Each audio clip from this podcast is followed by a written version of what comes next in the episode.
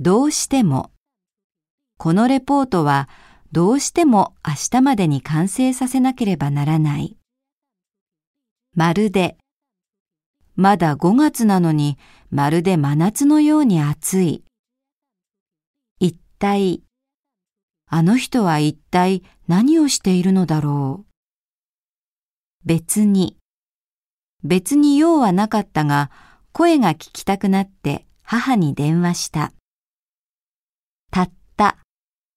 5000人の会場にたった100人しかお客さんが来なかった。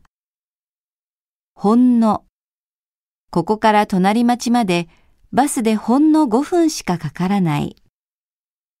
それで、今朝駅で事故があった。それで2、3時間電車が遅れた。そこで、新しいパソコンが必要になった。そこで銀行から貯金を少し下ろすことにした。その上、彼女は優秀な研究者だ。その上、性格もいいのでみんなから尊敬されている。